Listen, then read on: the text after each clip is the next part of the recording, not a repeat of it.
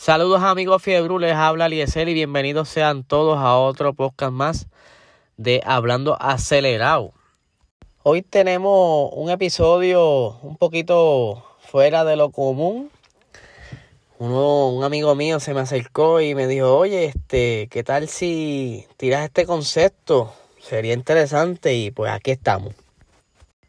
Como ya vieron en el título, hoy vamos a estar hablando sobre los diferentes hechos y falsedades de la película Ford vs Ferrari. Eh, les advierto que si no la han visto, pudieran haber muchos spoilers durante el episodio. Eh, quizás ya ustedes habrán escuchado uno que otro de los detalles que voy a mencionar hoy aquí. Pero nada, espero que igual forma les agrade. Antes de comenzar, quisiera hablar un poquito de historia, de dónde surge Le Mans y un poquito de background antes de empezar sobre los diferentes detalles sobre la película. Le Mans, para los que no conocen, es una categoría de resistencia. Eh, esto se corre en Francia, eh, en el circuito de las Altes. Y esto normalmente se corre cerca del mes de junio. Y por muchos años han estado fielmente a esa fecha. Pero esto no comenzó hace poco, esto lleva ya desde los años 1923. Eh, esta categoría lleva más o menos de unos 50 carros y hasta los otros días, antes de comenzar la carrera, ellos, los pilotos se acomodaban a un lado de la pista y una vez eh, iniciaba, iniciaba la carrera, Salían corriendo hacia el carro, se montaban y es que comenzaba la carrera como tal. Básicamente, el equipo ganador es el que más distancia recorra durante las 24 horas. O sea, esa gente están dando vueltas y vueltas y vueltas y vueltas. Eh, y hay ocasiones donde si tuvieron alguna falla eh, y tuvieron que detener el carro y estar en el pit resolviendo el problema, eh, muchas veces salen luego de terminada la carrera por una regla nueva que hay y le permiten dar una vuelta a ver si pueden completar eh, la distancia mínima requerida para por lo menos clasificar para, los para los resultados finales, para mantenerse en la posición que tuvieron. Al principio eran un piloto, luego fueron aumentando a dos pilotos y era hoy día son tres pilotos quienes componen el equipo. Hay unas reglas nuevas hoy día que ningún piloto puede estar conduciendo por más de cuatro horas y en total en, lo, en la competencia el piloto no puede conducir por más de 14 horas. O sea, hay que dividir el tiempo de las 24 horas entre los tres pilotos. Esto por unas situaciones que hubieron accidentes porque los pilotos estaban cansados y por fatiga perdían el control o se dormían, perdían el conocimiento. Y por seguridad hicieron esta, esta regla, estos estándares nuevos. Ahora sí, con este pequeño resumen y un pequeño briefing de lo que es Le Mans, vamos a lo que vinimos. Vamos ahora a ver qué fue realidad y qué le añadieron a la serie, o sea, a la película. ¿Qué fue lo real ¿Y qué fue lo que le añadieron? Quizás para mantenerle la drama o la, el, momento de la, de, la, de la trama para capturar al público. ¿Qué sucede? Eh, para esos años de los 60, el Le Mans pues ya estaba, llevaba un par de años corriendo. Yo te diría, según si la primera carrera fue en los 1920 y pico, pues ya tenía unos 40 años, ya tenía, ya todo el mundo la conocía. ¿Qué pasa? E, en esta categoría era la gran oportunidad de estas compañías grandes de, de carros para, como dice el puertorriqueño, roncar, decir yo soy el mejor. Porque no es fácil, no es lo mismo un dragueo que el carro da par de pases, o eh, un circuito de, de par de vueltas. El Le Mans son 24 horas que el carro está prendido y tiene que aguantar de verdad. Ahí se prueba el carro de verdad vale la pena, porque esto es decir, mira, este Toyota ganó las 24 horas de Le Mans y se contra, esos motores Toyota son duros, son buenos, ¿viste? Lo tuvieron 24 horas prendidos dándole paleta a altas velocidades vale la pena porque este es el truco, vender. Muchas de estas carreras, como Le Mans, es demostrar cuál es la marca dominante para simplemente tener venta. That's it. Capitalismo en todo su apogeo. Eso es todo. Ok, para nuestro primer detalle, en los 1960, eh, Ferrari estaba un poquito pequeños aprietos económicos y pues obviamente necesitaban una inyección capital. Y sí, eh, es verdad que Ford intentó comprar la Ferrari. ellos decían, bueno, si no le podemos ganar, pues vamos a comprarlo y lo retiramos de la carrera y corremos nosotros. Y así pues podemos ganar. O buscamos la manera de manipular las cosas para nosotros ganar. Pero ¿qué pasa? Eh, Ferrari no le gustó la idea de que Ford tomara el control de la, de la compañía. Porque hay veces que, que una compañía compra otra, pero deja la administración correr. Y como ya la conocen, pues para beneficio de, del mismo comprador, pues, mira, yo, yo te compro, pero tú sabes cómo se menea esto. Así que está bien, pero obviamente Ford Ford venía con unas ideas más maquiavélicas y ellos querían todo a su favor. Pero siguiendo con estos detalles, eh, en efecto, eh, también fue verdadero que Kane Miles tuviera problemas con la puerta cuando comenzó la carrera.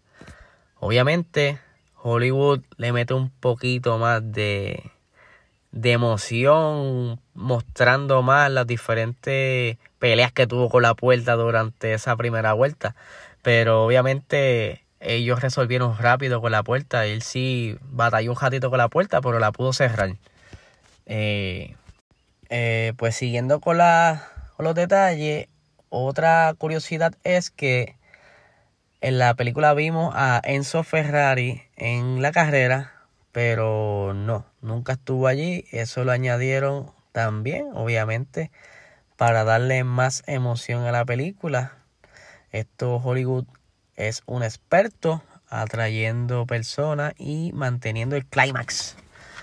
Agregándole cositas, jugando con la historia, estirando un poquito más el chicle, pero no. Eso fue falso. Enzo Ferrari nunca estuvo en la carrera de ese año. Sin embargo, Henry Ford sí estuvo por allí.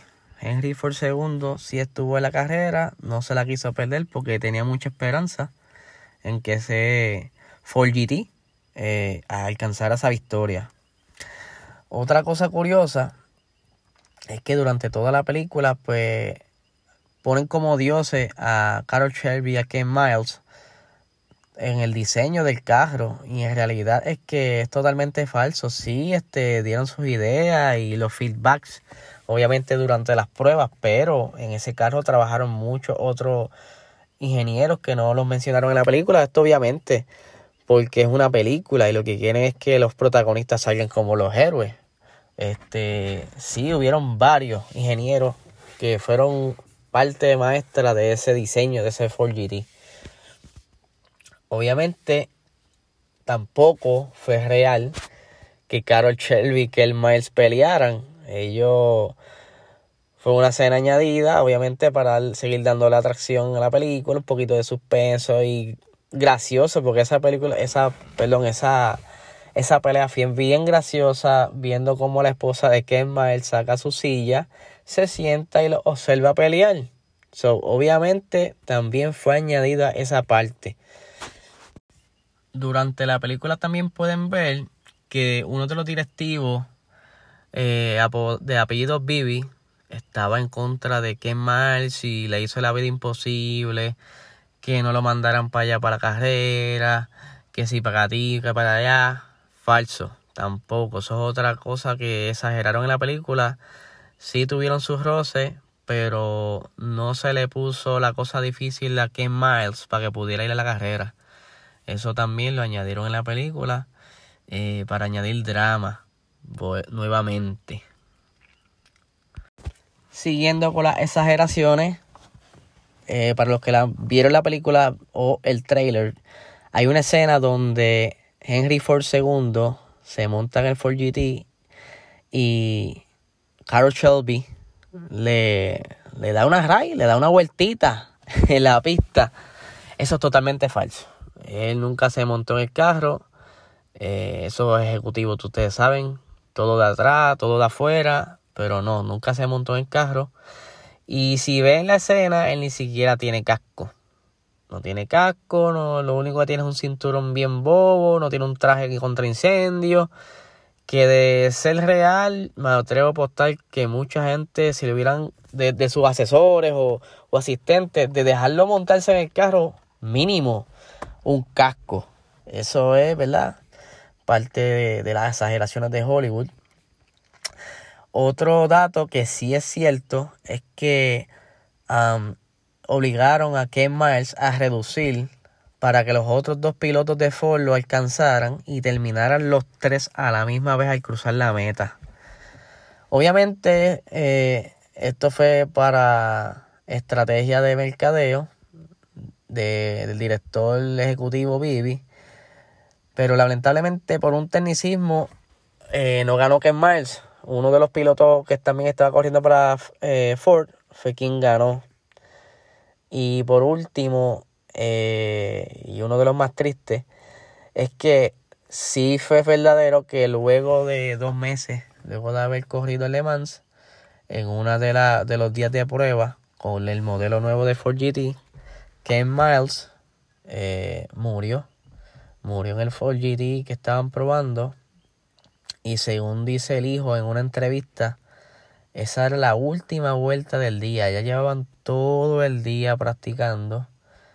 Y lamentablemente en esa última vuelta que él quiso dar, sí, este, perdió el control a 200 millas. Eh, volcándose el carro, prendiéndose en fuego y qué mal saliendo expulsado del carro.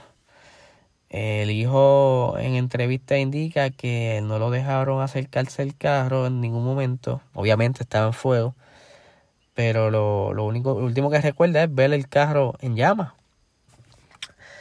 Yo digo que a pesar de las exageraciones, Ford vs Ferrari es una tremenda película. Eh, se las recomiendo a ojos cerrados. Muy entretenida, con muchos hechos, ¿verdad? Que sí fueron verdaderos.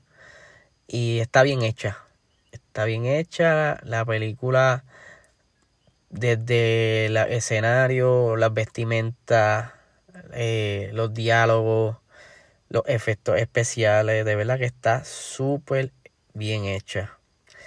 Eh, nada, yo espero que les haya gustado eh, este episodio atípico.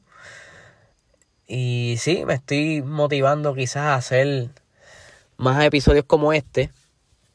Eh, voy a buscar que otras películas por ahí hayan, eh, hayan sido inspiradas en hechos reales que tengan que ver con, con motorsports. Y tengo unas en mente. Está por ahí la película Rush, que es la película de James, James Hunt y Nicky Lauda. Me gustaría investigar también a ver qué, qué cosas añadieron y qué cosas son ciertas. Esa película está muy buena. Ahí sale para los que no saben, para los que no lo han visto, uno de los personajes es el muchacho este que hace de Thor. Él es el que representa a James Hunt. Muy buena película también, así que estaré próximamente buscando más información y ver qué podemos sacarle a esto.